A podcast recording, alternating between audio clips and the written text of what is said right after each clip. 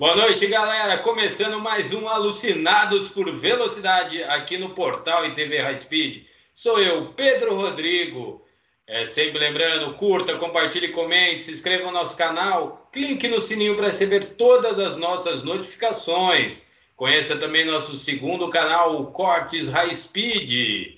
E também dê uma visita lá na nossa lojinha virtual, highspeedshop.com.br. E você que quer escutar os nossos programas em áudio, temos lá no, no Deezer e no Spotify, é só procurar lá também. Tá certo, galera? E hoje vai ter muita coisa legal. É, vamos dar boa noite primeiro para os nossos convidados aqui. Primeira, boa noite, Nilson. Nilson lá da Copa Joy. Boa noite, tudo bem, pessoal? É isso aí, daqui a pouco vamos falar de Copa Joy aqui com ele e contar um pouco da história. É... Ricardo, boa noite, meu amigo. Boa noite, Pedrão. Boa noite, Luiz. Boa noite, Nilson. Obrigado por ter vindo. Boa noite, Gui. Boa noite, amigos do Portal High Speed. Boa noite, Luiz. Tudo bem? Boa noite, Pedrão. Boa noite, Ricardo. Boa noite, Nilson. E boa noite também a todo mundo que nos assiste nesse momento, como o BR Fly e toda a galera que já está ligada aqui no Portal High Speed. Boa noite, Guilherme. Aí que aguenta nós. Boa noite, Pedrão. Boa noite, Nilson. Seja bem-vindo aí pela primeira vez no Alucinados por Velocidade. É... Boa noite, Ricardo, Luiz. Vocês, não vou falar sejam bem-vindos, mas vocês são sempre bem-vindos também. e mandar um abraço para todo mundo que está aí. Se não deixou o joinha, deixa o joinha. Se inscreve no canal se não for inscrito. Ativa o sininho para não perder nenhuma corrida ao vivo. E vamos, vamos pro papo que hoje tem bastante assunto aí. É, para vocês ficarem espertos, hoje vamos ter aí Fórmula 1, Copa Joy, é, Gold Classic, é, World Stock e vamos falar aí da estreia da Copa Truck no próximo final de semana, que vai ter as duas primeiras etapas. Então, para começar, vamos falar de Fórmula 1, que já me estressou ontem bastante, coisa que eu e o Ricardo já tinha conversado aqui, né, Ricardo? É, mudar o regulamento, hein, meu amigo, por causa de peso. Como é que faz isso? Ai, caramba. É, eu vou. Olha, para quem não está sabendo, a Fórmula 1 aumentou em 3 quilos o, o, o limite mínimo do carro, passou para 718 quilos vazio, 798 com piloto, tá? É, e só que isso acabou quebrando as pernas de, de especialmente de uma equipe pequena chamada Alfa Romeo, que tinha dado um pulo do gato em matéria de peso de carro, e por causa disso acabou saindo um pouco prejudicado. É, eu vou tomar esse tempo para relembrar uma história muito parecida que nós vimos, que foi em 2001. Eu sempre lembro da história do Berílio, que é quando a, a, a Mercedes com a McLaren tinha um time que fazia frente à Ferrari na época, muito, inclusive tinha sido bicampeão em 98 e 99, e, e, eles, e o motor da Mercedes tinha um, um, um, um composto chamado berílio, um, metal chamado berílio em sua composição. O que, que era esse berílio? É um material extremamente raro, mas que ele tem uma capacidade muito boa de manter a propriedade mecânica em temperaturas muito altas. Eu estou falando 2.500, 2.000 graus. E aí, o que, que acontece? Você podia trabalhar com motor mais quente, pedia menos com, com perda Além de calor. De ser mais leve, né? Além de ser mais leve, bem lembrado. Mas também você perdia menos com calor, você podia trabalhar com ele mais quente, com isso você tinha melhor rendimento térmico, aí você tinha melhor potência, né? Só que ele tem um problema, esse berílio. Quando você tem alta temperatura, você gera um, um gás extremo, altamente cancerígeno. Então a Fórmula 1 chegou, a FIA chegou para a Mercedes e falou assim: ó, vamos proibir o berílio. Tudo bem. A gente ano que vem faz o motor sem berílio. Não, vocês vão proibir agora. Isso era janeiro de 2001. E eles tiveram que se virar para fazer o motor sem berílio, e com isso foram três anos de Mercedes com motor fraco e quebradiço por causa dessa, dessa tirada de última hora. Essa, eu tô, por que eu tô contando essa história? Porque tá acontecendo de novo. Só porque a Alfa Romeo foi lá, tinha um pulo do gato, deixar o carro mais leve, agora vai aumentar o peso do carro? Sabe? Ah, é, esse tipo de mudança em cima da hora não é legal, cara. Não, não é. é. E Luiz, você viu essa de depois do Bahrein poder mudar o carro da Mercedes para uma versão B sem as, os side pods laterais?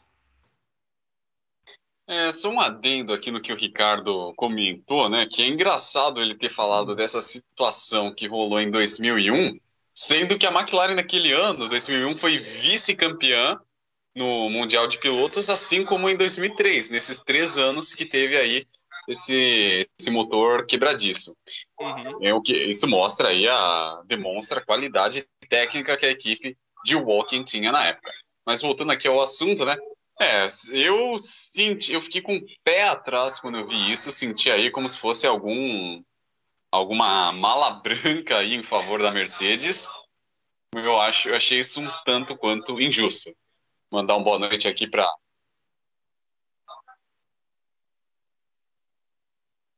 Oi?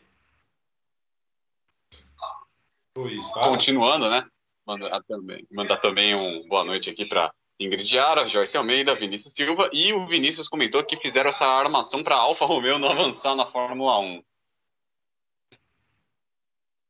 Eu, eu, eu achei meio estranho isso. Realmente não é um negócio que você podia mexer isso agora, cara. Não da maneira que foi feito. Com os carros prontos, já em pré-temporada, quase já, já começando a temporada. E ainda vem essa história. Eu não tá sabendo essa história da Mercedes, da história da Mercedes B. Ah, meu Deus, tá, tá estranho. Tá muito estranho. Mercedes diz que é um segundo e meio mais rápida, pra você ter uma ideia. Nossa. Aí vai poder mudar carro no meio do ano, cara. É, tudo bem, não, nada impede você fazer isso. A regra da Fórmula 1 não tem nada contra. Mas, pô, o, a, nós estamos numa época de restrição de orçamento. Você vai fazer carro B logo de cara? Não é assim, não, né, gente? Sei lá. É que o B só troca carenagem, né? Não vai mexer no, no, no, carro em si embaixo, pelo que eu entendi. Mas aí o carro B ele nunca mexe. O carro B ele é, ele é, o, ele é por fora, ele é tudo igual, ele por dentro é que ele é muito mudado. Mas peraí, você vai fazer carro B, quando você faz, você faz lá pra lá, pra lá do meio do ano. Não na segunda corrida. É. Entende? Estranho. É, e vale ressaltar que ela mandou esses desenhos novos para a FIA para ver se estava dentro do regulamento mesmo e a FIA aprovou, né? Uhum. Por isso a gente pode esperar aí uma coisinha meio estranha, porque pelos desenhos é muito feio. Falando nisso, Nilson, qual que é o carro mais bonito da Fórmula 1 esse ano para você? Cara, difícil de falar que eu acompanho muito pouco. Eu, eu gosto muito de automobilismo, mas eu não tenho muito tempo para poder acompanhar. Então, o que vocês estão falando aqui, como vocês estão seguindo aqui, eu estou captando a mensagem. Mas eu não sei te dizer. É não, pode falar que é o Ice Gurt lá, o carro que parecia aquele iogurte lá. pra mim é o meu carro, o cinzinha lá e amarelinho, que eu acho que ficou lindo, entendeu? Mas eu, eu, eu, eu vi alguns, mas, cara, não, não tenho ainda um preferido, não. Isso aí. E vamos repercutir um pouco o Haas aqui. Porque antes a gente tinha só Giovinazzi aí na, na, na, porta batendo, e agora não tem mais só o Giovinazzi, a gente tem mais pilotos, até o Huckenberg aparecendo por fora ali. E pelo que eu fiquei sabendo ontem, parece que o Pietro não vai ficar com a vaga depois dos testes. É, Ricardo, como é que você vê isso? Bom, primeiro, primeiro tem, tem que chamar o pai de santo, né? Que tem a história do, do avião lá na Turquia, né? Para começo de conversa. Já não vai ter nem primeiro dia de testes, porque o avião não decolou, né? Então, não quebrou, que... não, o avião não chegou em Londres, quebrou antes. então, piorou, né? Então você já viu que o negócio lá não, não tá precisando de um tratamento, né? Mas é, é, a verdade é que é, é, a Fórmula 1 todo mundo sabe que manda dinheiro. Aí sobrou uma vaga, e aí vai aparecer um monte de gente dinheirada. Aí vai quem vai comprar a vaga. Até a gente falou isso né, ontem, né, Pedro? Que vai, quem vai, vai, vai virar leilão. É, vai você tem. Alguém botou num vídeo aquela música, começou a falar, ficava no fundo. Eu vou fazer um leilão. Bem isso mesmo. Aí, aí, entra Giovinazzi com o apoio da Ferrari. Aí entra é, o, agora o Huckenberg, com, que está trazendo mala de dinheiro. Oscar Piastri, que é o campeão da Fórmula 2, mas que parece que a Alpine está empurrando, tá, vai, vai pagar essa vaga para ele. E todo mundo tem mais bala na agulha financeira do que de Pietro Fittipaldi. Então, no final é, das contas. Isso foi... caiu no colo dele. Para arrumar esse dinheiro muito rápido é muito difícil, né? É, é difícil ter outra coisa. É, é, é, na teoria, ele entraria, ele estaria com a vaga certa por ser o piloto de teste, o piloto reserva, não o piloto de teste, perdão. É o, eu sou das antigas. O piloto reserva. E como saiu um, ele entra ele, period. Seria assim. Só que, lógico, dinheiro, é, money talks. Então, ele vai Vale continuar ressaltar sendo. que a Ucalele lá é 70% do orçamento, né? Uralcali, né? Ural- Uralcali, Uralcali. Uralcali. É 70% do orçamento. E isso foi embora. Então, realmente precisa de alguém que injete dinheiro na equipe e eles estão desesperados por isso. E aí já dei três ótimos exemplos de gente que vai botar dinheiro. Eu, eu não vou dizer que o Pietro não colocaria, só que os outros vão colocar bem mais do que ele. É por isso que a gente pode apostar, e infelizmente, que Pietro Fittipaldi não fica com essa vaga no começo do ano. Luiz, você vê da mesma forma também? Olha, eu queria dizer assim que o Vin- assim, o eu até concordo com o que o Vinícius Silva mandou aqui, né? Disse que o Huckenberg já está confirmado, então dizendo que o Schumacher vai levar um pau do Hulk. Bom, Ah, vai. experiência- Isso é certeza. Vai! Mas vai aprender. O que ele precisa aprender, ele vai ter um parceiro à altura para aprender. Com certeza. E eu não vou mentir, eu até torço para que isso aconteça, porque o Huckenberg, por mais que ele não, nunca tenha conquistado nem sequer pódios na história, da, em sua carreira na Fórmula 1, ele é um cara que tem muita rodagem, experiência de sobra, então tá aí para vai ser um parceiro à altura, sem falar que é alemão também, então com certeza vai ajudar e muito pro Mick Schumacher.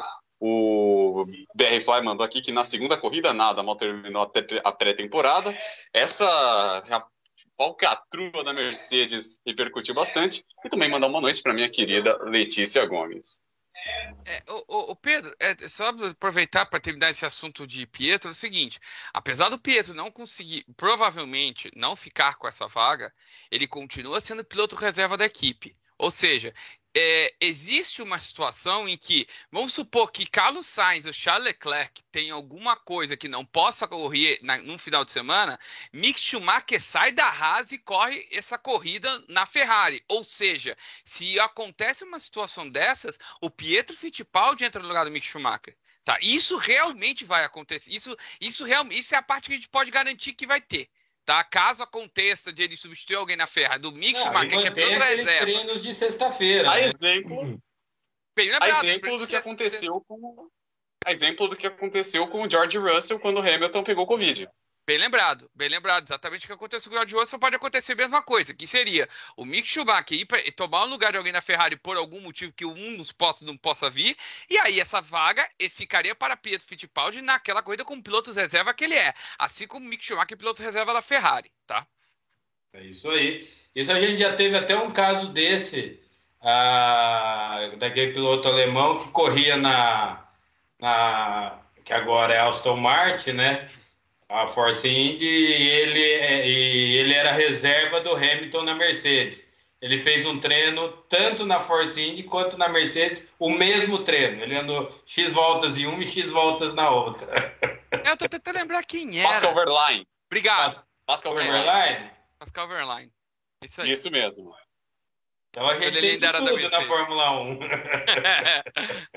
ele ainda era da Mercedes, ele era porque da Mercedes na época, é verdade. Gente, eu acho que Fórmula 1 é isso. É, o Ricardo tem até uma, uma, uma mensagem para falar que vai passar os treinos, né, Ricardo? Sim, o Fred Sabino confirmou hoje, ele que é produtor da, da, da Fórmula 1 de- desde esse tempo de Globo e agora tá lá na Band fazendo isso, é que quem tem Band Sports vai poder acompanhar quinta, e sexta e sábado, das 11 às 13 horas, o, o- o- os treinos de pré-temporada ao vivo. Vai ter narração e comentários. Lá não tem muito narrar e comentar, mas vai ter narração e comentários e a transmissão ao vivo do Band Esportes das 11 às 13 horas, de quinta, sexta e sábado, ok? É isso aí. Então, quem quiser acompanhar os testes pré-temporada e não tem o F1 TV, vai poder acompanhar também na Band Sport sexta, sábado e domingo, é isso, né? Não, quinta, sexta e sábado. E parece que a Band, a Band aberta, vai fazer algumas entradas, tá? Mas aí eu não sei dizer horário, porque vai ser quando eles quiserem. É lógico, quando der tempo. Exato. É isso aí. Eu acho que de Fórmula 1 é isso. Acho que a gente já falou bem. Vamos repercutir mais semana que vem o que acontecer aí no- nos testes pré-temporada, já preparando aqui vocês para a primeira etapa do campeonato, que já vai ser no, no meio final desse mês, tá certo? E mudando de assunto, Ricardo, fala rapidinho aí você, o que, que aconteceu na Cup Series? Senhoras e senhores, se vocês não estão sentados, sentem-se. Porque eu não quero ninguém machucando o bumbum quando, quando cair da notícia.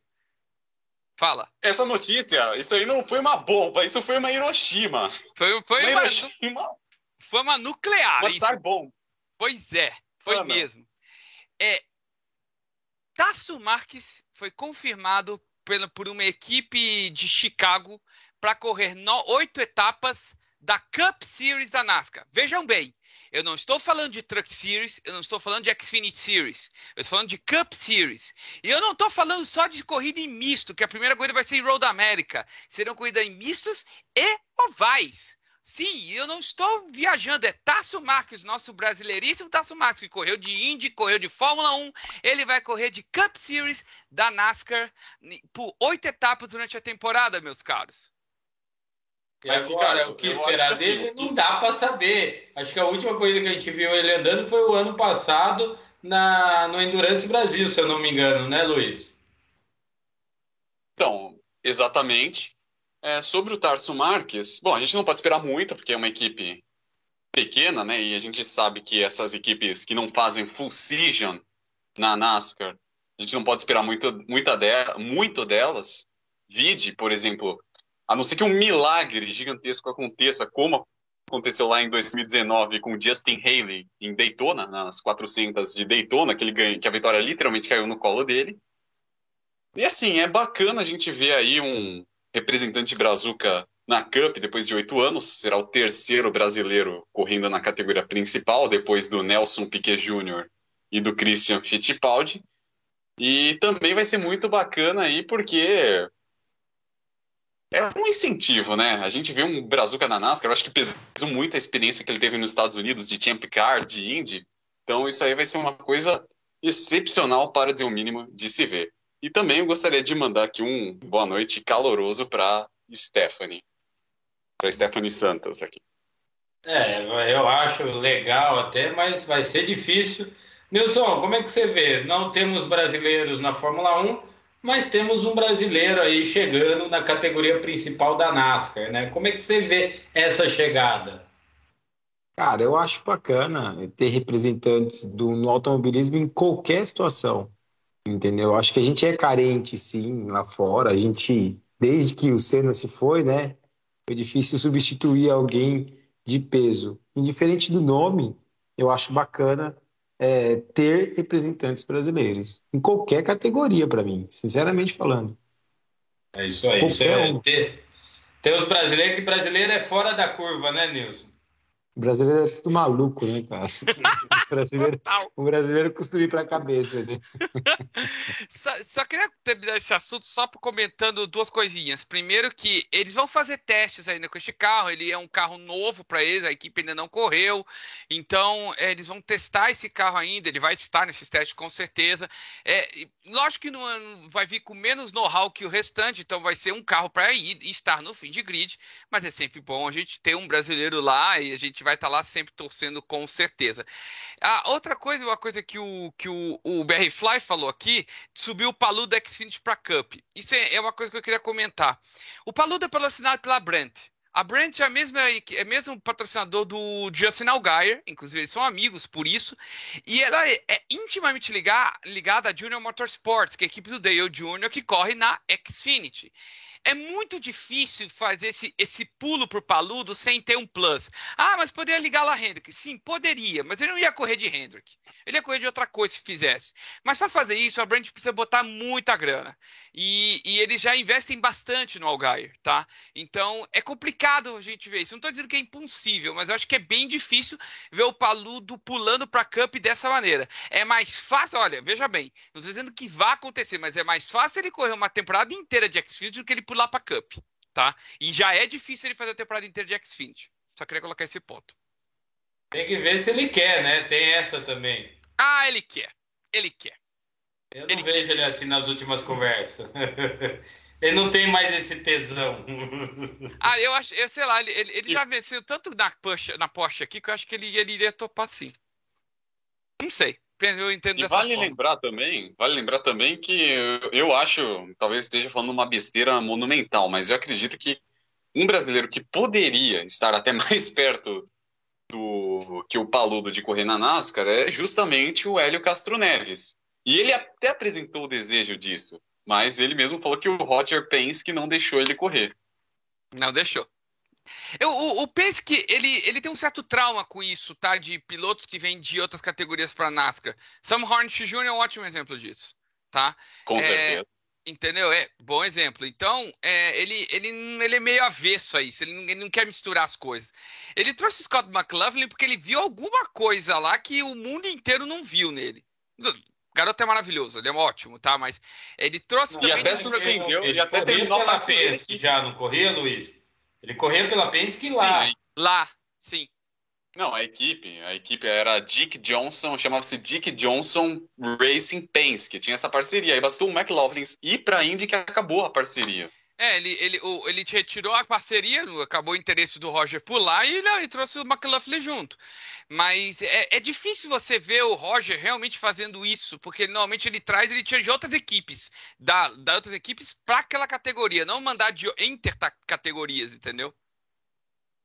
É isso aí. Eu acho que de NASCAR é isso, né, Ricardo? Uhum. A gente pode falar mais para frente sobre o assunto, mas por agora acho que já falamos bastante da NASCAR. E pode deixar que vai ter mais coisa da NASCAR nos alucinados, senão os dois ficam mexendo o saco. É, sempre lembrando aí, galera, curta, compartilhe, comente, se inscreva no nosso canal, clique no sininho para receber todas as nossas notificações. Luiz, é final de semana de muito calor e corrida fora Oh. um pouco do que está acostumado. Estamos acostumados com as corridas no sábado e dessa vez as duas provas foram no domingo da Copa Joy. Conta pra gente o que aconteceu, depois vamos bater um papo aqui com o Nilson. É, eu tenho muita coisa para perguntar para o Nilson, hein? Muita coisa mesmo. Mas vamos lá, tivemos aí. Eu acho que a- o que define, o que definiu as provas desse domingo no Velocitar foi aquele velho ditado popular de que um raio cai duas vezes no mesmo lugar, porque os resultados foram quase todos semelhantes, né?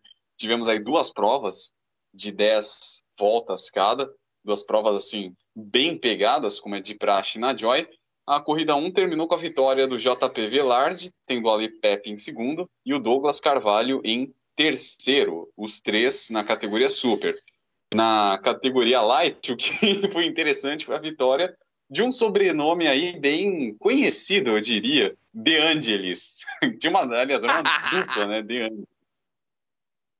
Só resta saber se eram pianistas, né? Mas fica aí o questionamento. Não cutuca, E em por favor. Não cutuca, depois eu explico, não cutuca, pra frente. Ok, perfeito. Valeu, muito obrigado, Gui, pai e filho, né? E em segundo ficou Renato Gasparian, terceiro o Nilson Patrone. E na corrida 2 repetiu-se praticamente os mesmos resultados, né? Já que tivemos a vitória do JP Velarde na geral, a Pepe em segundo. A única diferença na Super foi o Weber Gomes em terceiro. E na Light, vitória do Daniel Veiga, tendo Renato Gasparian em segundo, e o Nilson repetiu aí a medalha de bronze. Então pergunta agora pro Nilson, que você queria perguntar. já, já jogou a bomba no meu colo, perfeito. Bom, esse resultado aí, que se repetiu, né? Os resultados, melhor dizendo, demonstram o, mostram quão parelho é o equipamento da Joy, independente da categoria, seja light ou super? É, com certeza. Eu, se, eu, se eu sair de um, de um, de um carro da Joy, né, de um carro e sentar em outro carro para pilotar, eu não vou sentir diferença. Deixa só desligar aqui. Eu não vou sentir diferença. Realmente, eu já fiz isso em alguns treinos, já tive que substituir carro, já fui para outro carro e eu realmente não sinto a diferença. Então, o que a gente tem ali na, na Joy, é, a gente trabalha é, silenciosamente, isso que é muito engraçado, né? a pressão dos pneus, calibragem, silenciosamente, ninguém sabe do, do outro, parece que é um segredo de estado ali. Né? é, e aí você trabalha com o carro um pouco mais solto na traseira, ou quando você sente que o carro está empurrando um pouco mais, você começa a trabalhar um pouco mais a pressão dos pneus ali, ou menos, é o que faz, mas é muito parelho mesmo. É, é vai do, do, de cada piloto ter habilidade para poder encostar ou chegar. Interessante. E qual que é a dificuldade correr em Velocitar? Porque a gente viu esse domingo, estava um calor insuportável E o asfalto do Velocitar ele é mais abrasivo que o de Interlagos. Então, qual foi o que pegou mais ali nessas duas provas? É, assim, o calor é insuportável realmente. É, é, parece que dentro do carro você está a 70 graus, né? A sensação térmica é de 70 graus. Então, a concentração para você pilotar, ela faz parte de todo o jogo, né? Porque você tem que manter manter sempre o traçado, manter a mesma volta, tentar fazer o melhor possível ali para você se concentrar para não errar, para não espalhar, etc. E uma das coisas que desconcentra muito é o calor. É uma coisa insuportável. E a pista, ela sendo mais abrasiva, conforme escorrega mais, vai aumentando a pressão dos pneus ali, vai subindo e você vai escorregar ainda mais, você vai espalhar ainda mais, você vai ter dificuldade, o carro vai estar diferente. A partir da sexta, sétima volta, o freio está diferente. Então você tem que se adaptando conforme o carro vai mudando. Não tem jeito. É bem diferente. Lá, uma coisa que eu senti que lá muda o jogo, porque lá não é uma pista que todo mundo já é rato, né? Não é uma pista igual Interlagos que todo mundo dorme. Se colocar uma venda no cara assim no olho dele assim, ele faz a pista sozinho. Ele vai fazer um traçado. Tá assistindo assim. muito Fúria sobre rodas. é, depois de uma corrida noturna, né? Já dá é. pra dizer isso, né? Lá mudou o jogo de todo mundo. Lá dá para ver que todo mundo é, tava, tava ali brigando com a pista, que é uma pista bem técnica, uma pista, é uma pista difícil de fazer. Ela não é tão simples, ela é técnica. Pô, Nilson, aproveita esse foco. É a pergunta que eu queria te fazer. É, você, estão acostumados em Interlagos falando vai de olho, olho fechado. Aí vocês pegam uma pista que tem que ela é, ela é claramente diferente. Muda alguma coisa na tocada, na pilotagem? O que, que tem de diferente? Você putz, eu tive que mudar bastante, outra diferença que é mais semelhante. O que, que você sentiu nessa, né, entre essas, a diferença entre as duas na tocada do teu carro? Cara, é assim, ó. A tocada do carro, o Joy é um carro que ele é muito manhoso, tá? Ele é bem manhosinho, não adianta você é, frear lá, lá dentro, você não vai fazer tempo porque está freando mais dentro. É, tem, tem tudo isso, ele é muito manhoso. Ali, para mim poder melhorar o meu traçado, eu estudei muito. Para vocês terem ideia, eu entrei no automobilismo esse ano. Eu sou um novato, entendeu? Eu tô ali encostando no pessoal que está andando. Já tem gente está andando faz bastante tempo. Mas é porque eu também estudei muito. Eu tenho um, um técnico ali que tem um renome bacana, que é o Renan Guerra, que me ajuda, que está comigo o tempo todo. Ele, Pô, ele vai... não escolheu nenhum coach fraco de desgramento também, né? só ele, só o Renan Guerra.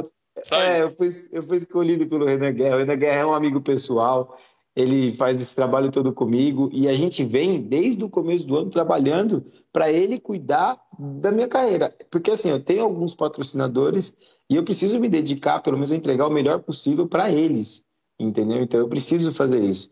Então, essa pista em si, o Velocitar, eu estudei muito, eu sentei com ele, eu fiz o traçado, ele fez o traçado para mim no papel. A gente foi, foi treinar em simulador e realmente, para mim, para mim deu muito bom. Deu um problemão no classificatório comigo, eu não consegui classificar bem, mas eu consegui andar junto aí com o pessoal. Ah, isso é muito bom. É, ver novos pilotos chegando e conseguindo acelerar é muito legal isso, né? É, e não é um negócio fácil. Você sabe, você pode contar um pouco o que você veio sofrendo nessas primeiras etapas, né? Exatamente. Não é. O pessoal acha que é muito simples, né? O pessoal às vezes vem da rua, ou vem de um track day, ou vem do kart, e acha que senta no carro lá e vai fazer tempo e vai andar junto com todo mundo. E não é bem assim, não é. É cada carro tem, tem a sua manha, tem. Cada traçado tem a sua manha também. Você tem que estudar, não tem jeito.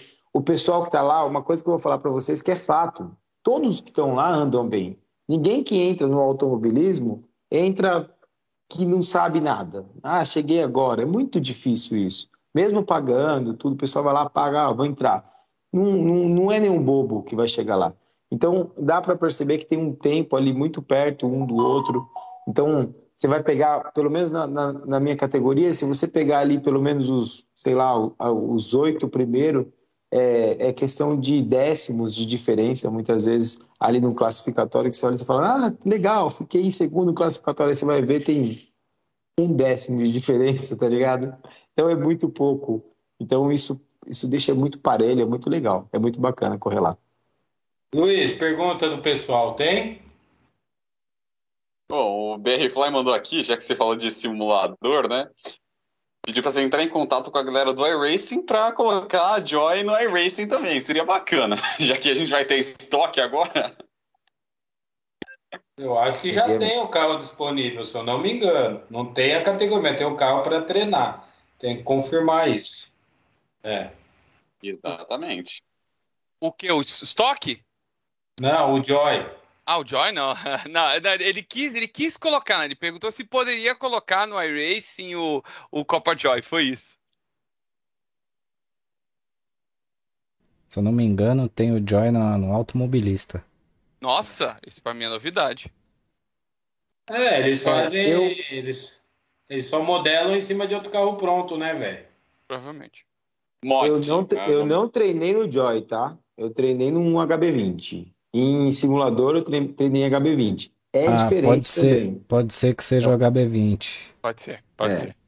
É uma tocada diferente, tá? Não tem, assim, eu peguei muito traçado, peguei algumas alguma coisa da pista, mas a tocada, a marcha são, que é colocada diferente. Tem algumas manhas diferentes do HB20 para o Joy, uhum. né? Mas pista é pista. Você treinar ali um carro próximo já ajuda bastante. Muito bom. E que aprendizados deu para tirar dessa experiência no simulador? Que a gente sabe que esse, Bom, eu sou, vou ser honesto aqui, eu nunca fiz esse procedimento, meu conhecimento de simulador se resume a Gran Turismo, Forza e tudo mais, mas quais são as diferenças que você pôde notar, né, do simulador, ou melhor, que aprendizado você tirou da experiência do simulador para as pistas? Bom, eu, é, como eu falei para vocês, vocês conhecem o Renan Guerra, é o meu professor, meu coach, então ele vai lá e senta no simulador, muitas vezes, faz um tempo, me mostra o traçado, eu sento lá e faço traçado. Não é a mesma coisa da pista, obviamente, por causa de força G, etc. Tudo muda. E na pista tem muitas outras variáveis né, para a gente poder trabalhar. Mas ele, ele, ele dá uma, para mim, muito mais traçado. Olha, você está errando aqui. Não é assim que entra, não é assim que sai. Entendeu? Então o simulador ele, ele te para mim, ele te leva para um outro patamar na questão traçado, tá? Mais essa questão. Ah, mas é a freada, tudo. Cara, tem simulador que é muito top, né? Que você consegue comparar, por exemplo, até a força que você põe no pedal do freio com a minha. É a mesma coisa você pegar uma telemetria inteirinha do carro, que é o que a gente tem lá também, a telemetria, joga um em cima do outro e fala, ó, tá vendo? Aqui você freou fraco, aqui. Então vai trabalhando tudo isso. E isso dá para levar para pista? Dá. Não é a mesma coisa, mas te joga bem mais para frente, ajuda muito. Eu tô treinando, eu tô treinando na Pilotec, né? É muito difícil para mim ter que ir para lá na Pilotec, eu sou de São Bernardo, mas eu, é que nem eu falei, cara, eu sou muito dedicado. É, muita gente não esperava que eu ia ter. Oh, foram quatro corridas e quatro pódios. Então eu sou um cara regular. Interlagos eu fui pódio duas vezes e Velocitar também, duas vezes. Então tô ali, tô, tô chegando, quero chegar. E eu vou chegar, porque eu estou buscando, então eu tenho que chegar. E a gente está trabalhando para isso. Entendeu? E deixa eu perguntar. A ideia é manter mais um ano no que vem na Copa Joy ou já está pensando em outras categorias também?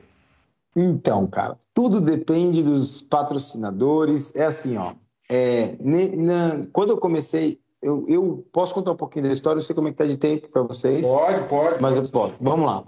Eu, eu sou um mecânico, eu sou um empresário, tenho uma oficina em São Bernardo. Eu sou um mecânico automotivo, mecânico de carro. Mecânico, mexo com parte de preparação também, carro normal, mexo com tudo isso. E trabalhei na Porsche Cup 2011, 2012. Então, eu era um freelance da Porsche Cup. Eu amarrava os pilotos lá e tinha um sonho de entrar no automobilismo também, como todo mundo, né? E esse ano, é, depois de tanto tempo, nem imaginava, não podia imaginar que um dia eu fosse sentar ao contrário, né? Alguém fosse amarrar um, um, cinto em mim, né, cara? Isso aí seria hilário, né? Para um mecânico chegar no automobilismo, porque isso tudo é muito caro. Tudo, qualquer categoria é muito caro. E aí a gente conseguiu esse ano, o ano passado eu fui com um dos patrocinadores que a gente na oficina também tem alguns patrocinadores, né? Porque a gente trabalha bastante em rede social. E eu fui com um dos patrocinadores para Velocitar, a convite deles, e falei, eu vou correr. Ah, para esse ano eu vou correr. Minha esposa pegou e falou assim: pega e vai, cara, pega e vai, a gente paga, a gente vai conseguir pagar. E se é seu sonho, vai lá e faz, não tem problema. Corre um ano e já era. E aí eu fui indo atrás. É isso aí. Olha só que coisa maluca, tá? É isso mesmo, beleza? E aí eu falei, cara, fui lá, tirei minha carteira de piloto, liguei para um dos patrocinadores que tinha me levado, falei, e eu tinha falado para ele, vou correr o ano que vem. Ele, ele meio que tipo cagou para mim assim, falou, quase assim, ó, duvido. Mas o cara é gente boa, né? E aí eu tirei minha carteira de piloto, peguei e liguei para ele. Aí o cara quase chorou no telefone. O cara falou: "Puta, não acredito, cara. Não acredito que você tirou, que você vai mesmo. Você... Aí ele falou: "Você é foda, tal. Então faz o seguinte, vai lá e, e manda fazer um macacão que eu pago". Aí eu olhei e falei: "Não. Caraca. Não acredito". Aí, putz, aí foi indo. Aí eu fui, fiz, eu peguei uma, eu tenho que agradecer alguns pilotos da HB20 que eu tenho alguns pilotos que são clientes meus e o Diego Valini foi um desses caras que me ajudou muito. Ele pegou e falou: Nilson, eu ando de kart com ele de vez em quando. Nilson, eu vou te. Eu falei: Diego, como é que faz para conseguir patrocínio e tal, não sei o quê. Aí ele pegou e me ajudou, né? Fez um, um, Ele me passou tudo que ele já fez, ele me passou. Ele, sem dó. Cara, gente boa. Obrigado, Diego. Se tivesse assistido aí, você vai saber que eu te mencionei aqui, que você me ajudou pra caramba. E aí ele, ele mandou para mim falou: pode copiar o meu, meu portfólio aqui, o meu e mandar. E aí eu falei, beleza, mandei para um amigo meu, ele copiou tudo, fez tudo, copiou com as minhas fotos, fez um outro texto, obviamente, me serviu como, como um exemplo. E eu, e eu peguei e comecei a passar para onde eu conhecia, né? Para as pessoas que quisessem patrocinar. Cara, eu consegui é, o patrocínio da Autolux. Hoje a gente é patrocinado pela Autolux, a, a Lux Collar. A gente é patrocinado pela Valvoline do Brasil, a gente é patrocinado pela Motor Hero e a gente é patrocinado pela Hyperfreeze. Então são quatro patrocínios do carro. Então assim, eu não sei se o ano que vem é, tem coisas melhores para mim, mas eu sou muito agradecido já por esse ano. Logo no começo aqui eu já eu já saio na frente e muito feliz por isso, entendeu? Então eu estou curtindo e estou trabalhando para poder fazer meu melhor para não decepcionar ninguém, né? Porque ninguém estava apostando que eu fosse ganhar alguma coisa, entendeu? Mas seria muito mal da minha parte não trabalhar para poder, pelo menos, fazer o meu melhor, entendeu? Mas é isso. A minha história é mais ou menos resumida é essa daí. É a loucura. Não, muito legal, né? É, como é que você vê essa, é, os carros serem tão iguais, né? É, e você vê que quem faz a diferença é o piloto na categoria em si, né? Exatamente. É, ali é, existe a telemetria que a gente consegue pegar o nosso tempo, né, nosso, nossa volta toda e colocar em cima de um piloto que está fazendo o melhor tempo lá. A gente consegue ver todo o trecho onde está acertando, onde está errando e tem alguém para poder apoiar. O carro ele é 100% igual, então existe essa, essa, essa dificuldade, né, de você fazer uma ultrapassagem é, é, é, o piloto, não é o carro. Você não vai vir na reta. Se você vê alguém passando na reta, é porque, vamos supor lá que em, em Interlagos, é porque alguém ele errou alguma curva, entendeu? Ele errou alguma curva na entrada, na saída da curva e, e a pessoa alcançou ele. Se ele sair igual na curva, não vai ter quem passa na reta. Não existe isso lá, entendeu? Então, isso eu posso falar, eu, eu eu falo que é igual porque eu já sentei em outros. Aquele, o JP Velar lá, que anda pra caramba, aquele moleque anda, é um raio molequinho, entendeu? Aí você olha para ele, tem 60 quilos. Aí, você, aí eu já fui lá no carro dele olhar se tinha lastro. Olha só pra você ver, eu fui lá, olhei, pô, tem uma caralhada de lastro assim, ó, lá atrás, mano. Tem um pouco. Tem, tem um que deve até atrapalhar um pouco a, a tocada. Eu, eu, a, eu acho, porque tá tudo lá atrás o lastro. Não dá nem pra pôr embaixo do banco o lastro dele, porque é muito. E ele tem, tá lá. E eu, eu falo, caramba, o moleque é, é a tocada, ele é bom no que ele faz, entendeu? Então não adianta falar. Realmente o molequinho é bom. E a Joy é, é, é muito legal para mim, porque é uma categoria que lá atrás eu tenho um amigo também que corre nela até hoje. São dois irmãos, o Weber. Você deve conhecer o Weber Gomes e o, e o Jeff Gomes. Vocês já. conhecem? Eu já acompanhei muitas corridas desses caras. Eles eram cliente aqui da oficina também, há tempos atrás, e várias vezes eu fui em Interlagos para assistir eles correndo. E também era uma vontade que eu olhar e falar, nossa, um dia eu posso estar lá. É isso aí. Dessa vez eu estou correndo com o Weber, né? Eu acho muito legal. Ele é um cara que eu converso muito, é um cara que, que também me dá um apoio aí, que é legal, que é bacana. Nisso, o Weber fez um corridão na segunda prova Interlagos, né? Na, na primeira etapa. Fez, fez, fez, fez. Corrida de busca, né? Porque ele saiu lá de trás, né? E o que você busca esse ano na categoria? Eu sei que todo mundo fala em ser campeão, lógico, mas é teu primeiro ano, a gente sabe que a gente gosta de ter um pé um pouco mais no chão. O que você espera desse primeiro ano? Então, quando me perguntavam isso lá no começo, antes de eu correr a primeira corrida, eu falava que eu esperava ganhar experiência. Era bem isso, beleza? Tipo, ó, quero ganhar experiência, entender?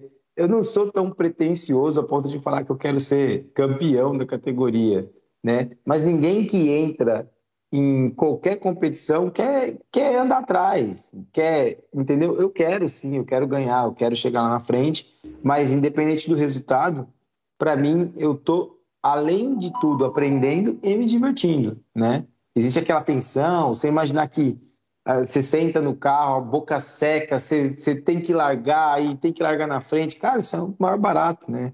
A gente, quando senta no carro, às vezes as pessoas falam com a gente, a gente nem, nem ouve o que as pessoas estão falando. A gente tá ali, assim, ó. A pessoa tá falando, você tá uhum. paradinho, assim.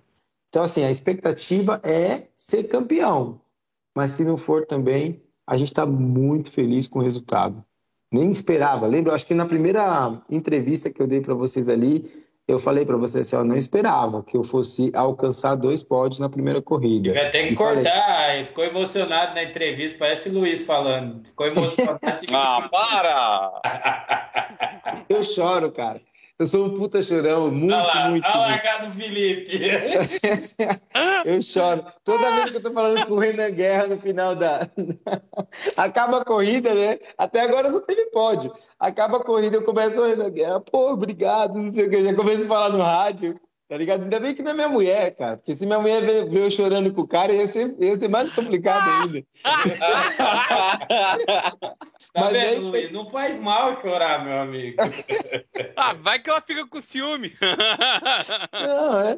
Entendeu? Mas é isso aí, cara. É um barato, é da hora. Show de bola.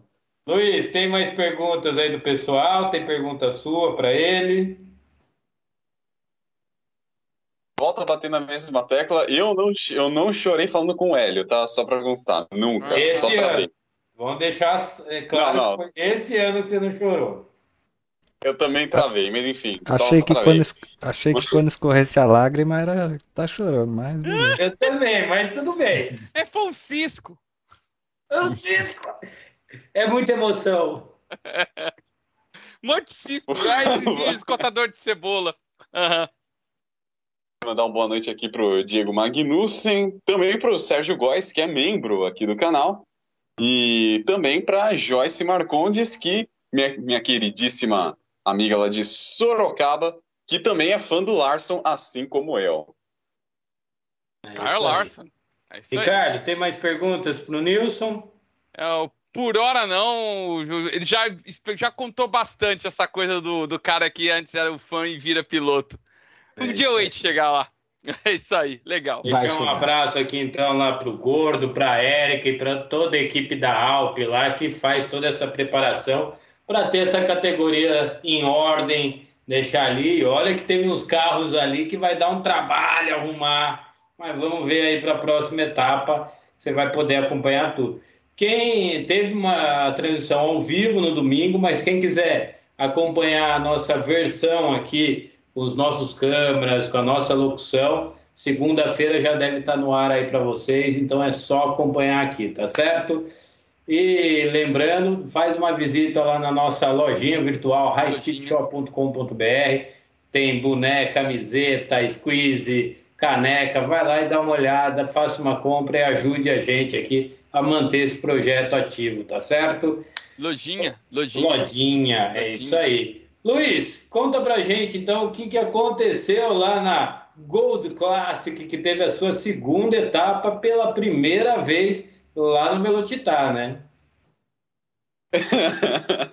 Antes de mais nada, vou mandar aqui um comentário da Letícia, da Letícia Gomes, que mandou aqui. Agora fala que não chorou. Ó, eu só chorei quando eu falei com o Matar, tá? Só nessa circunstância. Hum. Só isso. Ah, as lágrimas não foram. Ah, tá bom, Luiz. Ah, conta outra. Vamos falar da Gold Classic, que é o que oh, realmente. Por favor. Posso quebrar o protocolo de vocês rapidinho aqui? Lógico. Ó, vou tirar o celular daqui só para mostrar uma coisa para vocês. Vocês vão gostar que eu tenho certeza. Pera aí. Ó, vocês que amam automobilismo, se liga só. Tá vendo isso aqui, ó? Isso aqui é um macacão que é do meu filho, ó. Todo Olha, assinado da legal. Fórmula 1. Aqui tem o Hamilton, tem, tem o Vettel, tá todo mundo aqui, ó. Ó, Que tá legal. vendo? Quando eu trabalhava na Porsche, você vê o, amor, né? Ó, tá aí, ó. O nome do chefe ainda. Do chefe. Ex- O Bruno Senna também assinou. Olha ele aqui, ó, usando aqui, ó. Vamos ver se vocês conseguem ver aí. Deixa eu pôr aqui Opa. que é mais fácil. Espera Não, aí. já deu. Aí. Opa, Vamos ver. legal. Olha Que isso. legal. Demais, É. demais. Por isso que eu tô vendo vocês falando de chorar aí, de ver as pessoas, cara, é top demais. É isso aí. Entendeu? Estão te zoando, que eu tô ligado, mas tá bom. Desculpa a quebrada do protocolo aí, tá? Que isso? Nosso amigo. Vamos lá, Luiz. Tivemos aí a Gold Classic no Velocitar, que contou aí com nada mais, nada menos do que 49 carros no grid. Foi a primeira vez que a categoria pisou no solo de Mogi Guaçu. E entre tantos nomes bastante conhecidos aí, como o nosso queridíssimo amigo Caio Lacerda aqui, para mim foi o principal nome do final de semana, porque na corrida 1 ele não conseguiu se classificar, largou de último e escalou totalmente o pelotão até finalizar a prova em segundo lugar. Mas também tem um outro destaque aqui que foi o Gabriel Vestold, piloto de Santa Catarina, correu de ômega, brilhou nessa prova, com- brigou ali com os com gente grande, com os principais nomes, né? E numa prova cheia de 3 e 4 wides, a corrida 1 finalizou aí com a vitória do Giovanni Almeida, tendo o Caio Lacerda em segundo e o Vestold em Vestold, perdão, em terceiro. Não é o YouTube, tá, galera? Vestold, É exatamente. parecido, mas não é o YouTube. Exatamente. E já a corrida 2, que foi disputada embaixo de chuva. Aliás, te- começou com o asfalto seco, depois foi para a pista molhada. Foi uma prova muito bacana de se ver. Tivemos a vitória do Caio Lacerda, tendo o Mauro Kern em segundo e o Sandro Sanches em terceiro. Tá certo. Ricardo, mais uma vez chegando nas pistas aí, uma pista nova para essa categoria. Vale falar que eu nunca vi, é, vamos falar assim, tanto.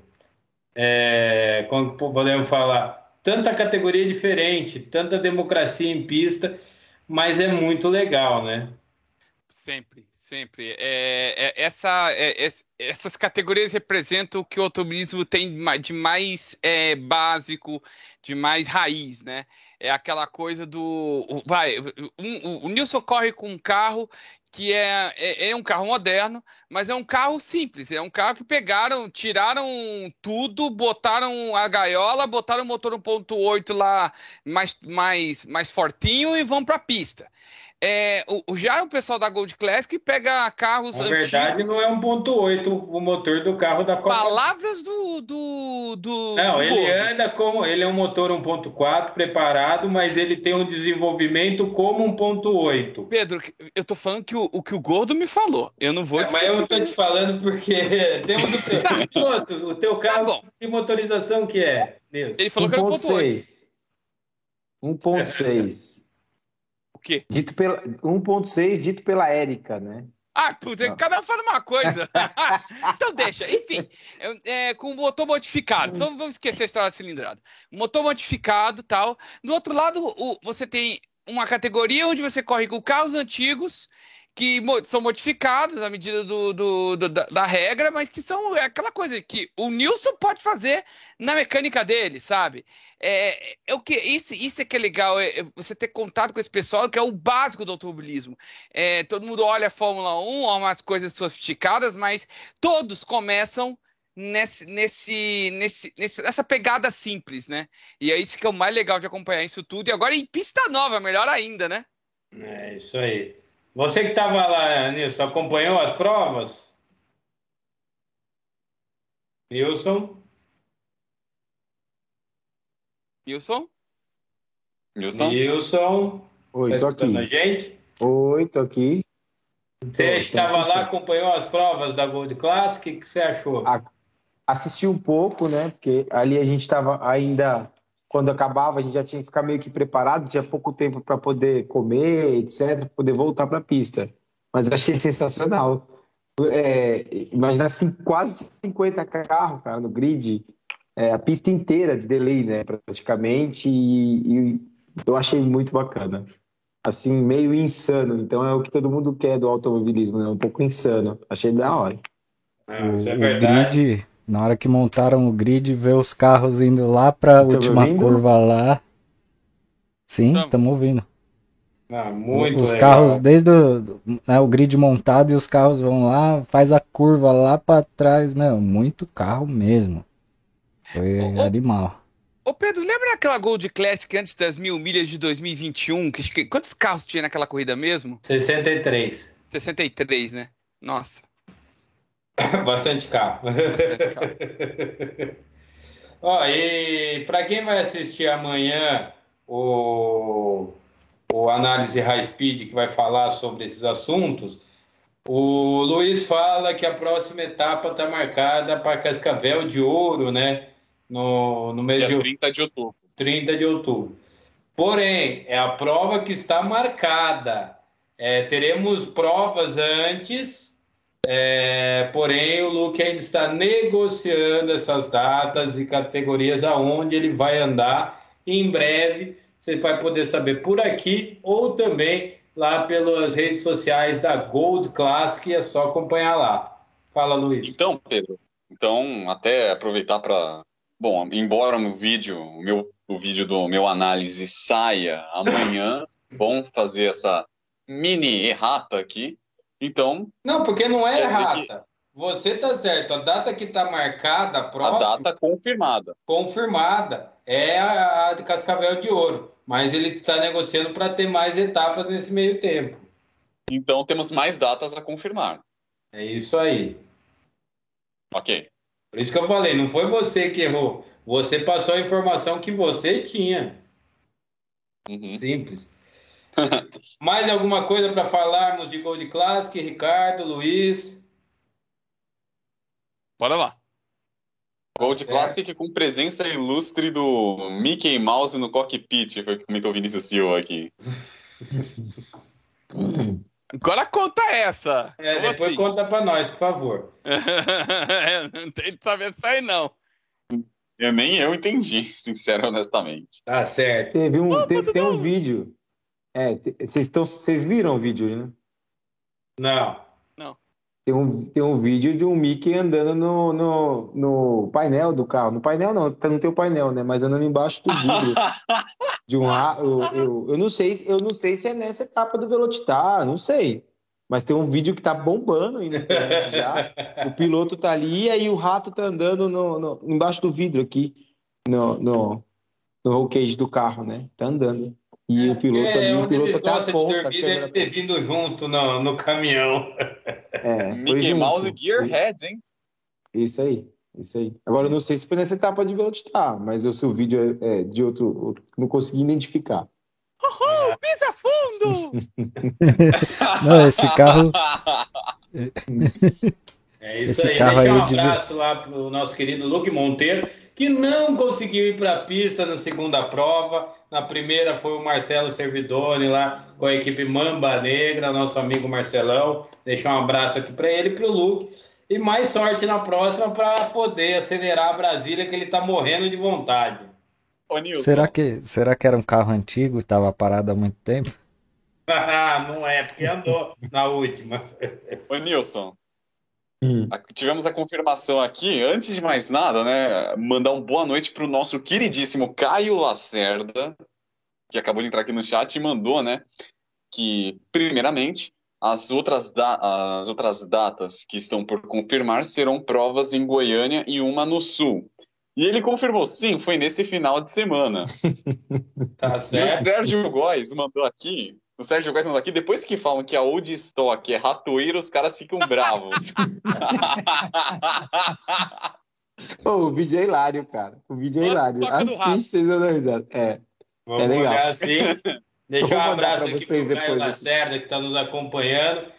Que teve sorte esse final de semana e saiu com a maior pontuação, né? Então, parabéns aqui para ele. Como Valeu, falei, o nome desse final de semana. Valeu, Caio. Obrigado. É isso aí. Essa foi a Gold Classic. Lembrando, galera, curta, compartilhe, comente, se inscreva no nosso canal, clique no sininho para receber todas as nossas notificações. É, Luiz, além disso, tivemos o Old Stock também abrindo o campeonato. A gente passou é, o ano passado a temporada inteira, agora abrimos a temporada esse ano. E o que, que aconteceu, hein? É, o que podemos falar aí que foram duas provas muito bacanas assim, de se ver. A exemplo da Gold Classic, uma prova começou aí debaixo de um sol muito forte, né? E que teve muitas surpresas, como por exemplo o Conrad Wiemann da Caravan chegando aí entre os três primeiros colocados, coisa que eu nunca tinha visto desde a temporada 2020. E mais acima de tudo, o nome do final de semana foi o Sérgio Góes manda aqui que o rato era bem fortinho, segurou no Santo Antônio e não caiu. Não, o Daniel Pontes soltou uma aqui, eu tenho que falar, levou o pet pro rolê, cara. Adorei essa. Falando, ô Sérgio, o Luke tá esperando você escrever o polar. Bom, vamos continuar falando aqui de Old Stock, porque já tá, já tô com muita vontade de comer queijo, né? Já tá batendo gatilho tá bom, rato, forte. Mas, daqui. O, o nome da corrida 1, né, foi o Evandro Camargo. Numa prova que finalizou com o Luiz Apelino em segundo, e como falei, o Conrad Viman, que para mim foi uma surpresa ele ter chegado num terceiro lugar. E bacana de ver a, a Caravan, né, as Caravans, melhor dizendo, brigando com os Opalas ali da frente do pelotão. Na corrida 2, tivemos uma pista molhada. Ah, embora a, atenção dos pilotos fosse mais redobrada por conta da chuva, a galera pisou fundo ali, escorregou, rodou, como foi o caso do Zappellini. Mas o nome foi aí o dessa prova foi o grego Lemonias, que sagrou-se ganhador, tendo o Evandro Camargo em segundo e o Thiago Lourenço em terceiro. Sorte que usou de que a Old é carburada, porque se fosse injeção, o rato teria comido o fio como mandou o neto do Santos. Boa!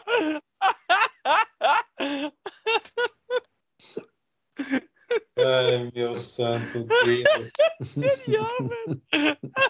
É, João, vai dormir, pelo amor de Deus. Não. Não, foi o neto do Santos. O neto do Santos. Tinha ro... O rato roia o filho do rei de Roma, né? Praticamente. Ai, meu Deus. Mas o nome no final de semana foi o Evandro dessa vez, acho que a gente pode falar assim. O Evandro andou. Não, o Grego Lemonias também surpreendeu na corrida na corrida É, dois, mas assim, também. eu tô falando né, o, o Grego que lugar chegou na primeira? Ganhou? Não, não não, não Grego Lemonias não. Foi o Evandro. Evandro Camargo. Na segunda foi o Grego Lemonias. Ah, isso é. Vou... E destaque, um destaque foi que ele quem chegou em quarto lugar na corrida 2 foi justamente o Felipe Lemonias. Então até ele postou no Facebook. Família. É, até postou no Facebook, eu curti, foi insano para dizer o mínimo. O Neto dos Santos manda que a Old, depois da saída do Daniel 45 e o Rafael 54, deu uma caída em tanto. Não acho para mim a Old tá é eu muito acho, bacana. Porque eu acho que todo mundo que estava lá acabou evoluindo. O que estava evoluíram com o Daniel, evoluíram com o Rafael. Então eu não vejo desse jeito, mas ainda acho que falta mais carros e mais pilotos, né?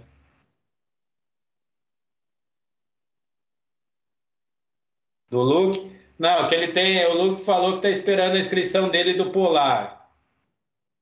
Nossa senhora. Um Polara? É esse mesmo?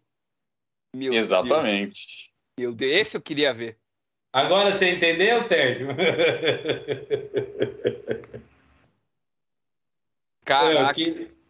Essa disputa na chuva foi, ó, é, é, literalmente a barca andando no rio. Não, o Sérgio Góes aqui, piloto mineiro, ia correr perigo com o rato andando, ele ia comer todos os queijos, né?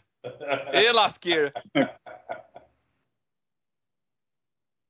Você também, nessa você tava lá, os carros estavam bonitos esse final de semana, hein, pessoal da Old?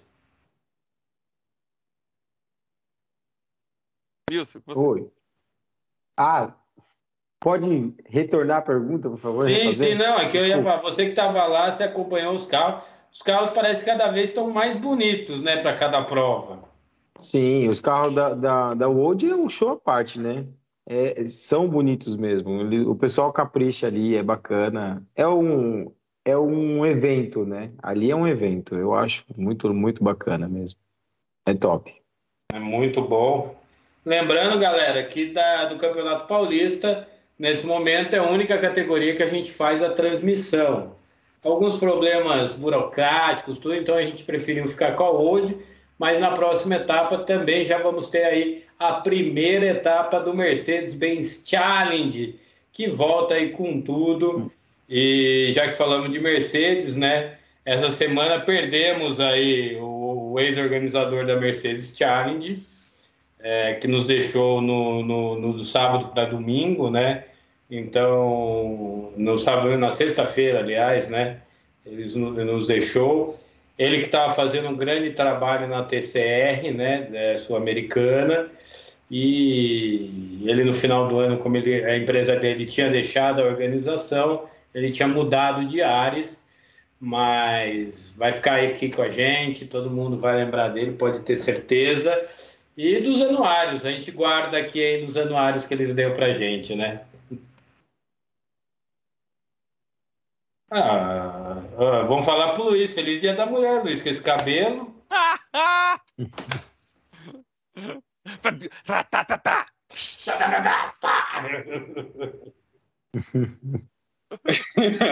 Nilson, não liga, aqui é.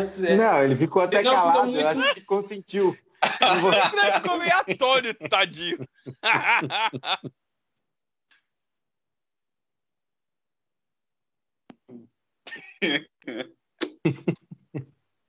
É, que o Luiz é o que tem mais mulher, ele tem que mandar mesmo. Ih, Então, então gostaria aqui. Hã? Mas aí briga no chat. Peraí que eu vou. Já quieto. Eu mando no Oh, final. Deus. Mamãe falei mandou um abraço para todas as mulheres. Ai, não. Pedro. Pedro. A boca aqui. Espero. Enfim, vamos continuar. Amor de Deus.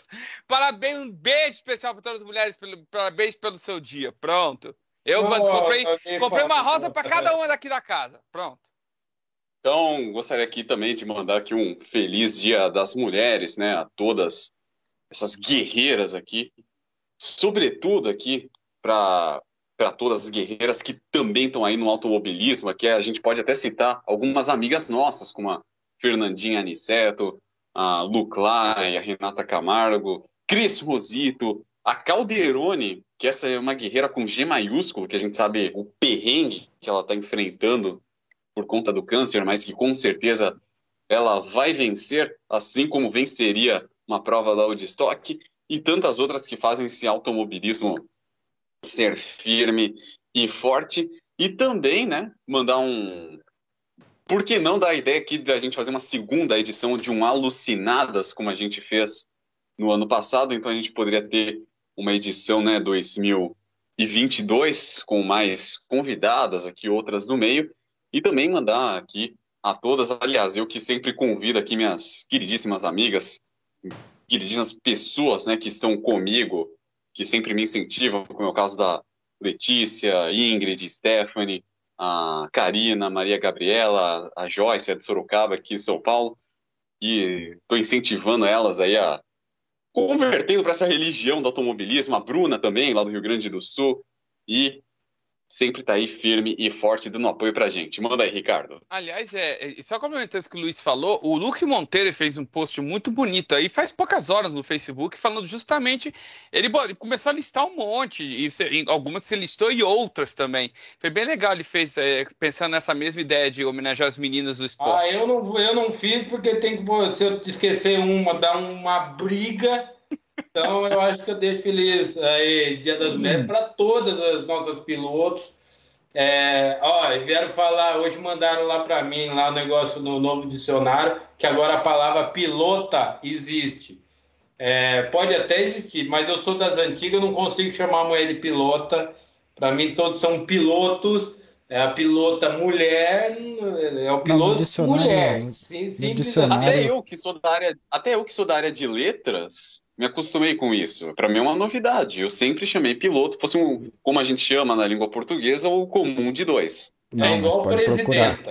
Pode procurar no dicionário não, não que entra é direito nas minhas orelhas.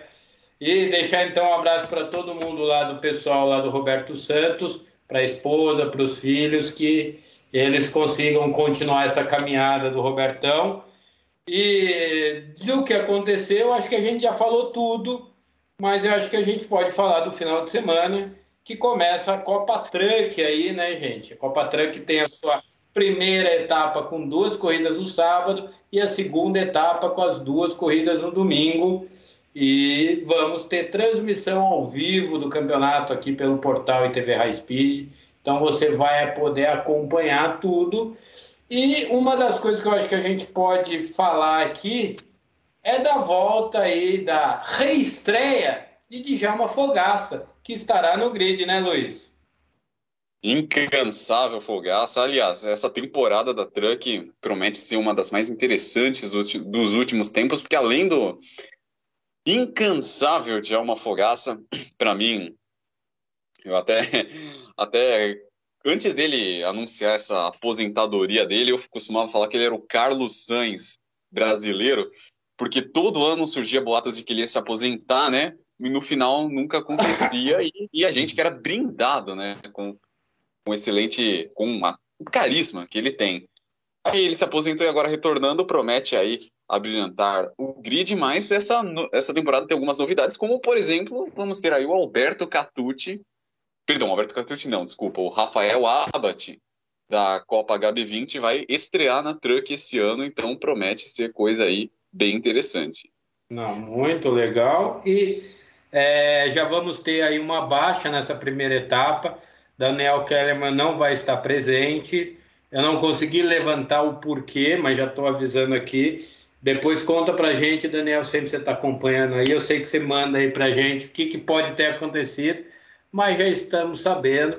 E deixar um grande abraço aqui para todo mundo lá da Copa Truck, todos os pilotos, inclusive Felipe Jafone, o Djalma, Fabinho, é, e todo mundo que já está mandando seus vídeos aqui para o nosso pré-corrida que vai ter aqui é, meia hora antes. A gente vai começar a transmissão no sábado. Então vocês vão poder acompanhar, conhecer os pilotos, conhecer a categoria. Isso vai ser bem legal. É, Ricardo, temos aí o novo caminhão também do o Hulk novo, né, tá vindo aí. Para quem não conhece, o Hulk era um caminhão já com as propriedades, né, ecológicas na construção, tudo. E ele vem de caminhão novo e vale ressaltar que o que ele usou no dele começa a ser obrigatório esse ano nos outros trucks para transformar a categoria ela em ser mais verde, né, Ricardo? Explica isso um pouco. É, é, a Trek ela tem um, um passado de, de, ter, de, fazer isso de uma forma, vamos dizer assim, de uma, de uma forma compensatória. Vocês devem lembrar, até poucos anos atrás, eles tinham, eles eram muito, pegavam muito pesado na parte de poluentes. Se você botava muita fumaça preta, você podia também tomar um drive-thru por causa disso. Por quê? Era, era uma maneira que eles tinham de poder controlar um pouco as emissões, pensando nessa coisa da, do motor diesel, que viria a ser comando eletrônico, que aí viria diminuir e tudo mais. Já estavam querendo fazer já naquela época. Agora a Trunk ela tá vindo pensando realmente em, em fazer a coisa de maneira totalmente ecológica. Então vai realmente diminuir emissões, vai, é, vai fazer a coisa mais sustentável. Isso Inclusive é Inclusive as carenagens, né? Sim, inclusive as carenagens. Então, é, é, todas as propriedades dela já vêm como, como é, com coisas que você pode re, de, de, reuso, algumas delas até alguns materiais recicláveis. Então, reciclados, desculpa. Então, é, isso mostra um compromisso da Truck em resgatar aquilo que ela já vai fazer há muitos anos, mas agora de uma maneira realmente efetiva tá? Isso vai aparecer nos, nos caminhões deste ano. Eu só queria lembrar uma, uma coisa, falando agora da equipe do Fogaça, né? É, por um lado, uma pena que vamos deixar de ter aquele Frankenstein que ele tinha, que eu achava deveras interessante, mas o bom agora é que ele tem um, vai ter um, um truck totalmente Mercedes, né? E isso vai ser muito bom. Agora vai ser um, um, um equipamento uníssono pro totalmente feito para aquilo, para a temporada. Isso vai ser um baita avanço para os Fogaça, com certeza. Ah, mas os Fogaça sem Ford é, é estranho. o Fogaça, o Luiz até lembrado uma vez, o próprio Fogaça me falava isso. Que, que ele, ele eles, mantiam, eles mantinham o Ford, mas assim, era uma coisa, eles recebiam equipamento e do tipo, se vira aí. Então, não, mas durante muito tempo eles foram bancados pela Ford. Sim, eles foram bancados. Não, não, tô, não tô dizendo, o que eu tô dizendo era assim: a Ford dava o equipamento, bancava dessa forma, dava esse equipamento e se vira. Não desenvolvia nada, é, é, ficava. Então, tanto que por muitos anos eles de Ford ficavam no fim do grid por causa disso.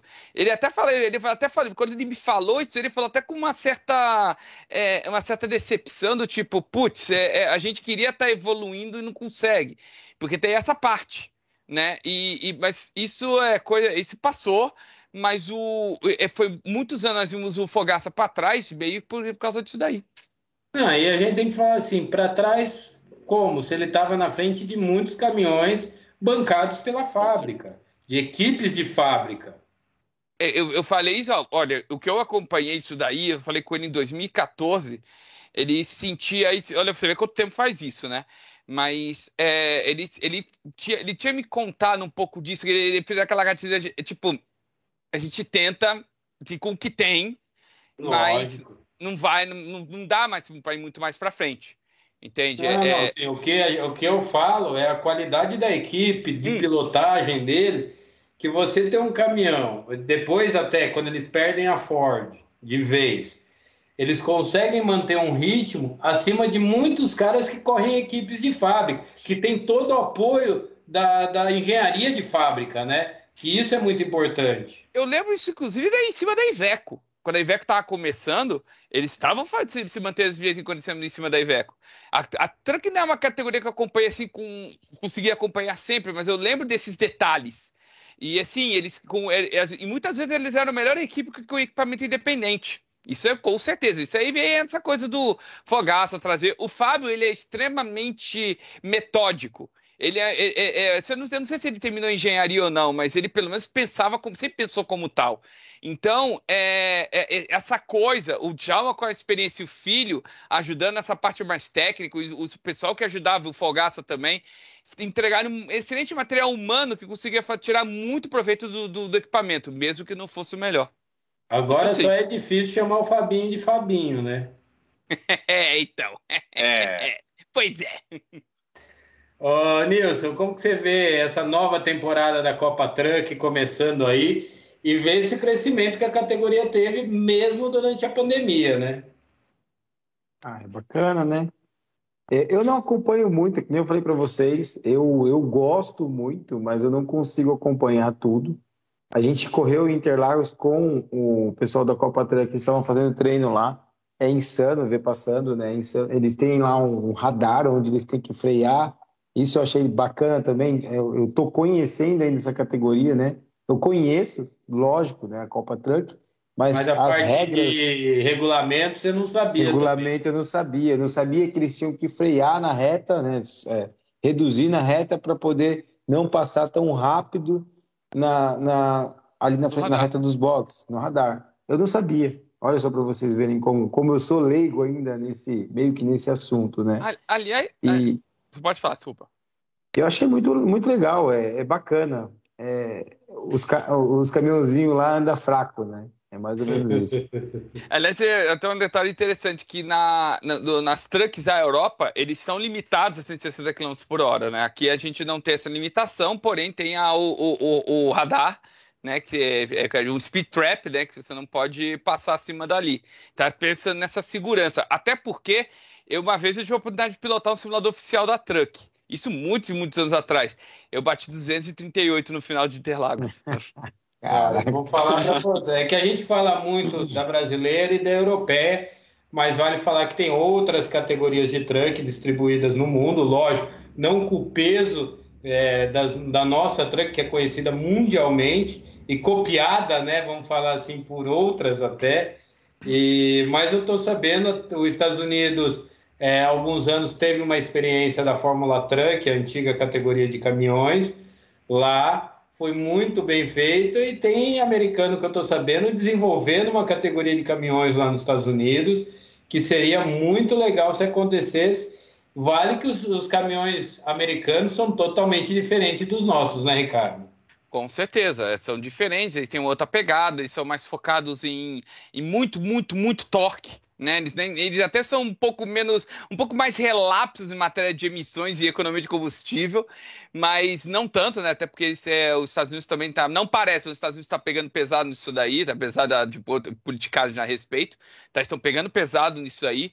Então, sim, eles têm essa, eles têm essa, essa filosofia deles. É um jeito diferente de fazer caminhão, tá? Mas eles têm esse jeitão deles com certeza. E você imagina um show como a NASCAR com um caminhão. Putz, putz. pois é, putz. É só, eu só fico pensando como é que eles vão fazer a respeito de potência, porque realmente os, no, os nossos trucks são muito mais potentes que os europeus. E aí, como é que eles vão fazer? Vão pegar mais a nossa pegada, o deles, ou vai ser o meio termo? Isso é só uma, uma, uma pergunta retórica. Não sei, eu realmente não sei o que esperar. O Sérgio Góes falou uma coisa que eu concordo plenamente. A equipe faz a diferença. A Copesuca foi um bom, um ótimo exemplo disso. Foi, foi cirúrgico, Sérgio. Essa mesma ideia que, que, que eu quis passar quando eu, a ah, gente falou da. Explica isso pro Tchau, povo, porque muita gente sacaneia com a Persuca, coisa que não pode, né, velho? Não pode, gente. É que, não gente, mesmo. não pode. Isso é uma coisa. Cara, tem um. Uma vez eu vi um documentário que a, a, cara, a Globo fez um documentário sobre a Copersuca. O pessoal fala assim: ah, é Globo. Cara, não importa, foi excelente. E foi ótimo para entender certas coisas de uma época que eu não era nascido. E uma das coisas que eles falavam era assim, cara, é, a gente tinha dificuldade de conseguir patrocínio, porque todo mundo fala, ah, equipe que não ganha nada, é brasileiro que vai lá fazer droga nenhuma, faz nada, não consegue nada. Aí o que, que acontece? Depois que a Copersucar acabou saindo, é, eles tinham dificuldade de conseguir patrocínios para continuar desenvolvendo. Eles tinham, o, o, o, o, Wilson e o Emerson, eles tinham um trabalho de que estava indo muito bem. E vamos lembrar bem, GP do Brasil de 78, tá? Nunca esqueceu, o melhor resultado da Copesuca, segundo lugar no GP do Brasil de 78. Eles estavam num trabalho Fora que... o quinto lugar do Ingo Hoffman. Obrigado, quinto lugar do Ingo Hoffman. Obrigado por lembrar, Luiz. E assim, é, eles vinham desde 76 nesse trabalho de crescimento. Era devagar, mas eles. Vocês acharam que os caras iam chegar ganhando? Cara, não, não é assim. E a nossa empresa, que não era especializada na época, ajudou muito nessa coisa do. Ah, eles são ruins, são tudo borra-botas, não adianta botar dinheiro com eles. E o que, que acontecia? Patrocinadores fugiam deles como é, ratos. Eu falo assim: a equipe Copersul ela pode ser dividida em dois pontos. Enquanto a equipe sediava o Brasil e quando ela vai para a Europa você vê um crescimento tão grande quando ela se muda de vez para a Europa, porque ela consegue acompanhar mais de perto a evolução dos outros carros e poder trazer isso também. Valendo que, que contava com um grande engenheiro-chefe, né? O Ricardo, o Ricardo Dívila, Dívila. E também, e, e, um dos seus pupilos na época era o Adrian Newey, para então, quem não sabe. Então, é, que é o cara que tem, acho que nos últimos 30 anos é o que tem mais títulos. Exatamente, quase todos foram saídos da, da, das mãos dele, entendeu? Então, é, se, olha só quanta gente legal a Copesuca teve na mão. E, e, a gente poderia estar tá com, ter tido uma equipe que, em, talvez no meio dos anos 80, estivesse brigando pelas cabeças e nós acabamos perdendo por causa de, de crendice popular. Né? É isso que eu, que eu queria focar nessa, nessa resenha e, e lembrar o, o, aquilo que o Sérgio Góes falou, o trabalho, olha quanta gente boa tinha trabalhado, nós tínhamos bons pilotos trabalhando, tínhamos um bom corpo técnico trabalhando, o trabalho do Wilson e do Emerson era excelente, mas que por causa de, de diz que me diz de brasileiro, de uma imprensa que não sabia o que era Fórmula 1 e acabou é, ajudando a criar um mito de fracasso e não foi isso que aconteceu, por isso que nós não temos mais uma equipe brasileira desde aquela vez, porque Forte Costa não conta como que era ítalo brasileira. Uhum. Não é ítalo brasileiro. A Ford, quem que era o sócio da Ford? O, o... Agora eu esqueci o nome. Carlo Gantia. Carlo Gantia, né? O Carlos chegou a ser sócio? Sim. Gância, não é Gantia, é Gância mesmo. Sim. É. não, é Gância, correto. Mas ele não, nunca foi, ele era um dos melhores. Quem teve maior porcentagem na, na Fórmula 1 depois de, disso daí foi o próprio Pedro Paulo Diniz na, na, na Prost. Ele tinha, não sei se era 30% ou 40% da equipe. É. Foi a primeira vez que ele perdeu 30 milhões assim. Foi. o Sérgio Góes falou uma outra coisa importante. O apoio da Embraer foi fundamental e foi mesmo na parte de desenvolvimento de alguma uso de túnel de vento e alguns conceitos aerodinâmicos. Bem lembrado, Sérgio. Obrigado. É isso aí. Então a gente tem que tratar o Wilson como um herói. Eu acho que é o que ele foi, um herói. É, com a atual situação brasileira, que a gente estava num começo de crise se vocês não se lembram, é o começo da crise do, do, do generais, então a gente tem uma crise financeira no país, e mesmo assim teve o apoio da Associação dos Açucareiros, depois tivemos o apoio da Escol. É. Então, é, graças a isso, conseguiu se manter. E lembrando aqui uma lembrança, as rodas usadas no Copersuca eram nacionais eram fabricadas pela Escorro, aqui em Santo Amaro, quando a fábrica era aqui ainda. Então, é, 90% quase daquele carro tinha peças fabricadas no Brasil. Ninguém tem noção o quanto isso é importante. Não, e bem lembrado, né? Que a única, praticamente a única coisa que não era brasileira era o Motor Ford, né? O Crosser. É, o Crosser, Ford Crosser. Que ainda tinha é, 20, 30 cavalos a menos que o dos outros. É, verdade. Oh. Tá, mas voltando à, à Copa Truck, Copa Truck começa esse final de semana. Ricardo, esse ano, qual que é a tua aposta? Adoro ele coloca nessas. nessas... é complicado esperar alguma coisa, vai.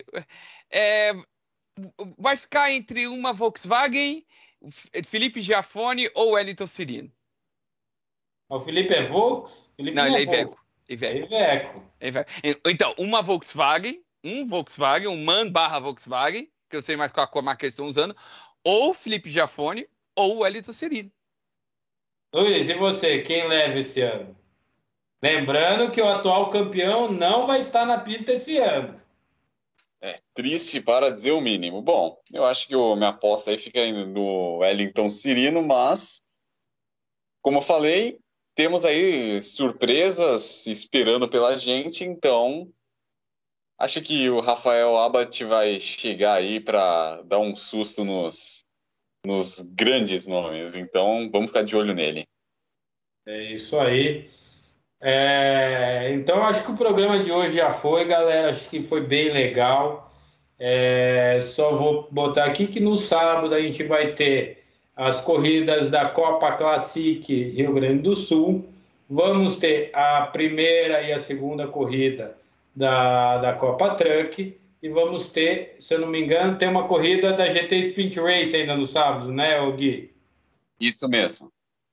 E às 10 da Vai noite ter. teremos a largada das 12 horas de Guaporé, a volta das 12 horas. Você vai poder acompanhar tudo aqui no portal, aqui no nosso canal. Então tem que ficar ligado, tem que clicar no sininho, tem que configurar direito para poder receber meia hora antes e no horário você ser avisado aí da, do, das nossas entradas ao vivo. E no domingo teremos já aí... Deix... Já vou deixar o, já vou deixar o café preparado. É isso aí. E no domingo vamos ter a segunda etapa da Copa Truck com mais duas provas e uma prova da GT Sprint Race no domingo. Então vocês vão poder acompanhar tudo aqui E lembrando que na Copa Truck a narração é do Matheus Furlan, os comentários de quem vos fala aqui, tá bom? Galera, vou pedir para vocês se despedirem. Vou começar com o nosso convidado, com o Nilson. Nilson, se despeça, dê sua rede social, dê a sua loja, seus patrocinadores, aproveite seu tempo aí. Bom, muito obrigado pela oportunidade de estar aqui com vocês. É realmente uma aula, né? Vocês dão uma aula de automobilismo. E queria agradecer a, a toda a equipe da Alp, que se empenha muito ali em deixar os carros parelhos, né? Que eu acho que isso é muito importante e deixar tudo pronto para que a gente sente ali e, e, e, pilote com segurança, que isso é mais importante, que nossa família está sempre esperando a gente de volta em casa. É, agradecer muito minha família que apoia também. É isso aí, bora para cima, vamos fazer um, um bom trabalho para poder ter resultado aos patrocinadores, né? Lux Color, é, que é a Autolux, Hiperfreios, Motor Hero, é, a, todos, a todos os patrocinadores, né? Valvoline, a gente tem a Parts Link, a Hidromar, todas essas pessoas apoiam a gente ali para poder estar tá dentro das pistas e quando isso, a Power Class é a principal, né? Que é a minha oficina. Né? A rede social da Power Class é a oficina Power Class. Então, quem quiser também aí dar uma olhada, ver como o endereço aqui, isso, aqui em São Bernardo, São Paulo, é, aqui no centro de São Bernardo, na rua Pedro 7257. E é isso aí. Muito obrigado novamente para todos vocês aí por ter me convidado. E a gente vai se encontrar muito na pista ainda. É isso aí. Valeu pela tua presença aí, Nilson. Brigadão. Ricardo, se despeça, meu amigo. Agradecer ao, Nilson por ter estado com a gente, isso já valeu. Pedrão, Luiz, Gui, amigos do Portal Speed. Estou deixando o endereço aqui do, da minha página no YouTube.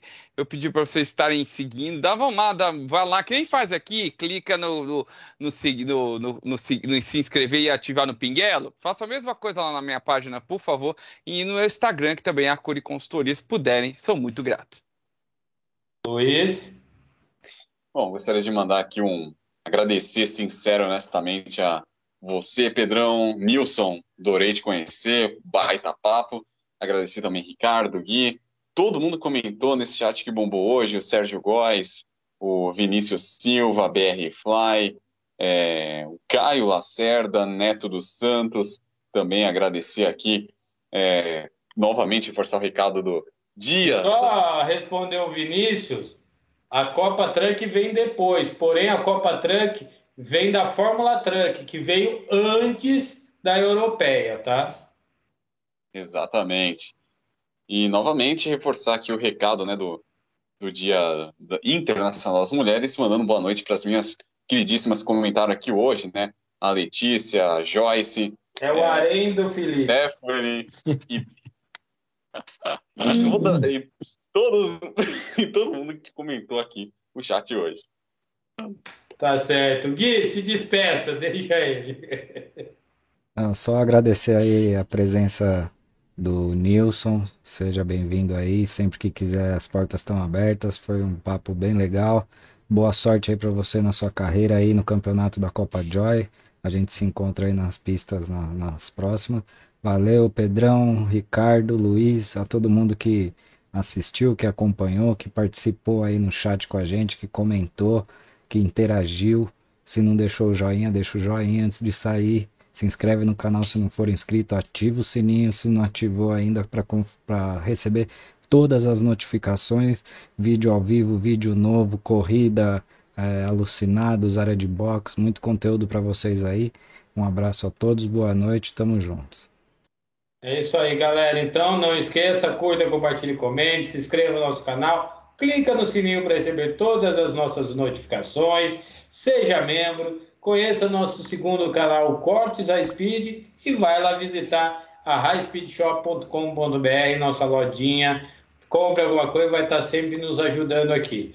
Obrigado, Nilson. Obrigado, Ricardo. Obrigado, Luiz. Valeu, Gui. Valeu todo mundo que acompanhou a gente, tá certo? Até semana que vem. Tchau, tchau, galera.